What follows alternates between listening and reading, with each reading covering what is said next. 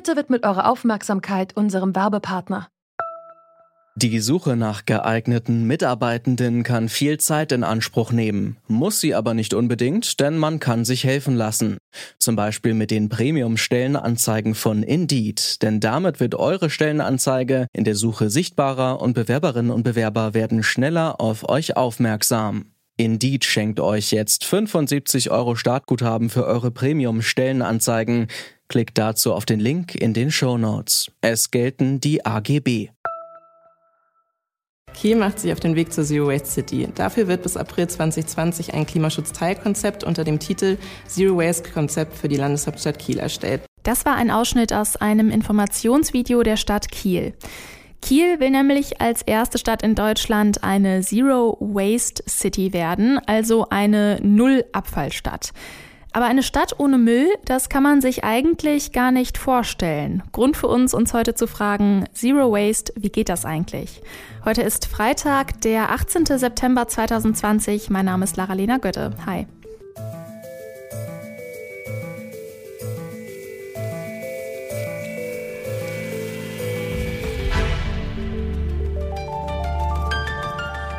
Zurück zum Thema.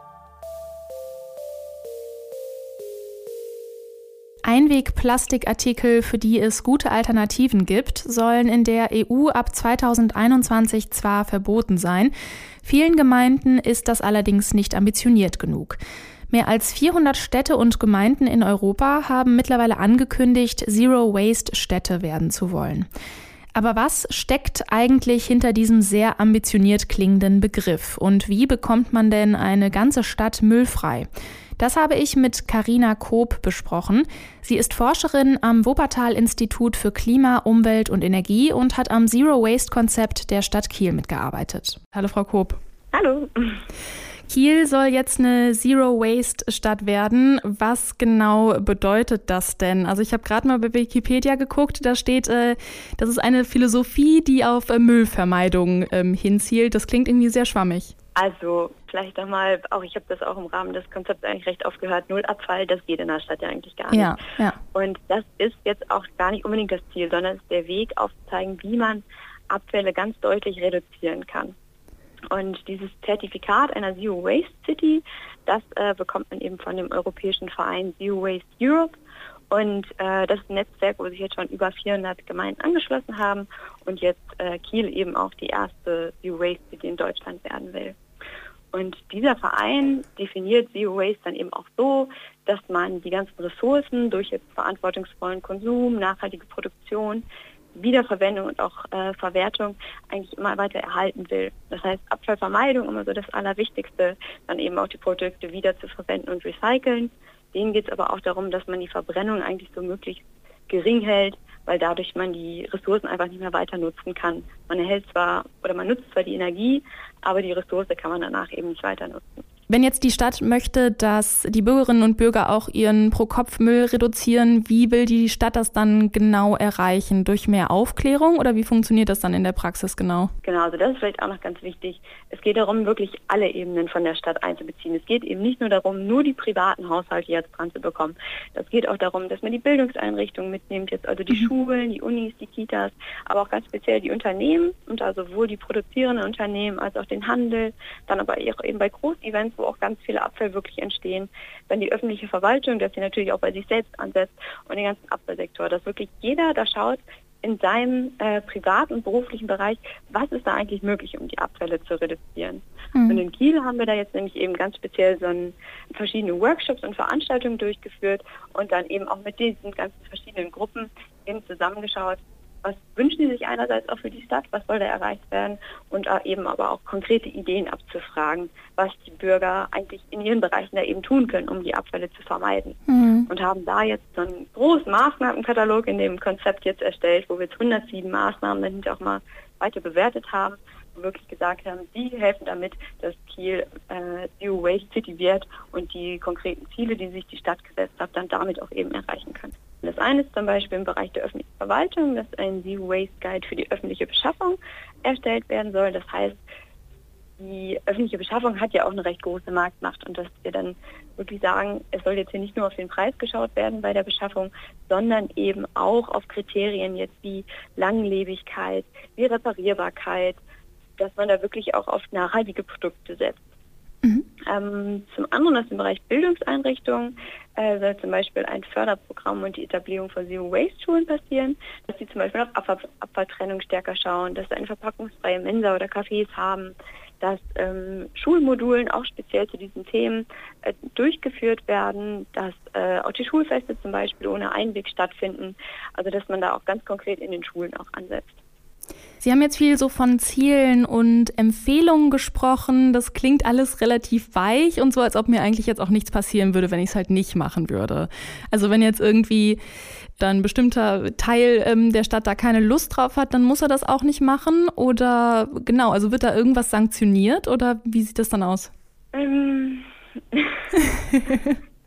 gerade, bei Sanktionen ist immer ein bisschen schwierig. Also es wird, es wird schon ganz speziell von der Stadt eben auch gefordert. Es kommt natürlich immer darauf an. Also in ihren eigenen Bereichen kann die Verwaltung natürlich viel machen, dass sie jetzt zum Beispiel ein öffentliches Mehrwegverbot äh, anstößt. Äh, jetzt ganz speziell soll jetzt auch ein äh, das Pay-as-you-throw-System in Kiel geprüft werden von den Abfallwirtschaftsbetrieben. Das heißt, dass dann der Abfall eben gewogen wird und dass man wirklich nur nach die Menge, die man produziert hat, auch wirklich bezahlt. Das mhm. heißt, dass es ein Anreiz ist, wirklich wenig Abfall zu produzieren.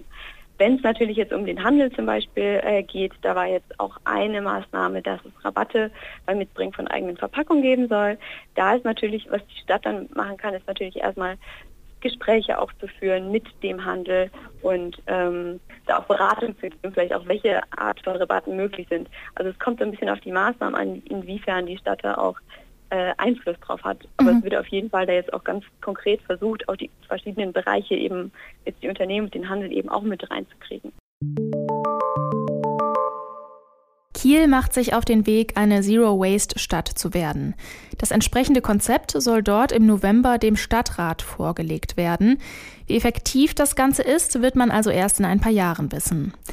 Andere Städte in Europa sind da schon weiter und setzen Zero-Waste-Konzepte schon seit Jahren um, darunter etwa Barcelona, Ljubljana oder Capagnori in Italien. Was das bisher gebracht hat, das wollten wir von Enzo Faviono wissen. Er ist Vorsitzender des wissenschaftlichen Ausschusses von Zero Waste Europe und hat viele europäische Gemeinden bei der Umsetzung von Zero Waste Konzepten unterstützt. There is a, a, a um, uh occupational benefit and economic benefit related to zero waste programs. Zero Waste hat einen wirtschaftlichen Vorteil und ist auch gut für den Arbeitsmarkt. Lassen Sie mich ein Beispiel nennen. In Parma in Italien leben 200.000 Menschen. Das ist ungefähr so groß wie Kiel, was ja die erste Zero Waste Stadt in Deutschland ist. In Parma haben sie 80% getrennte Mülleinsammlung aufgebaut. Dabei konnten die Kosten für die Müllentsorgung für Steuerzahler um 5% gesenkt werden. Und außerdem wurden Arbeitsplätze in der Müllabholungsbranche geschaffen. Geld wird also nicht mehr ins Betreiben von Müllgruben investiert, sondern kann in neue Jobs gesteckt werden. Und das ist natürlich vor allem jetzt in der Corona-Krise sehr, sehr wichtig. the recovery program for Europe we will have to consider in next few years after the COVID crisis. Zero Waste Städte setzen sich ambitionierte Ziele, um ihren Müll so gut es geht zu reduzieren. Aber wie effektiv kann ein Konzept überhaupt sein, das auf Freiwilligkeit beruht, nicht auf Verbindlichkeit oder Sanktionen setzt? Auch das haben wir Enzo Favione gefragt. Um, well, actually, sometimes there is a misuse of the word in zero waste, of course, because it's very, very sexy. We do know that. Ehrlich gesagt wird das Wort Zero Waste manchmal etwas falsch benutzt, denn es ist einfach ein sehr, sehr sexy Begriff und viele Menschen benutzen es gerne. Das finden wir ja auch toll. Manchmal machen wir aber schon ein Image-Checking, wenn wir merken, dass sich jemand den Begriff falsch zu eigen macht. Es gibt aber jetzt kein Patent oder so auf den Begriff. Deswegen kann es erstmal jeder so benutzen, wie er will. Bei den Zero-Waste-Städten gibt es aber ein Anerkennungsprogramm, also eine Art Checkliste.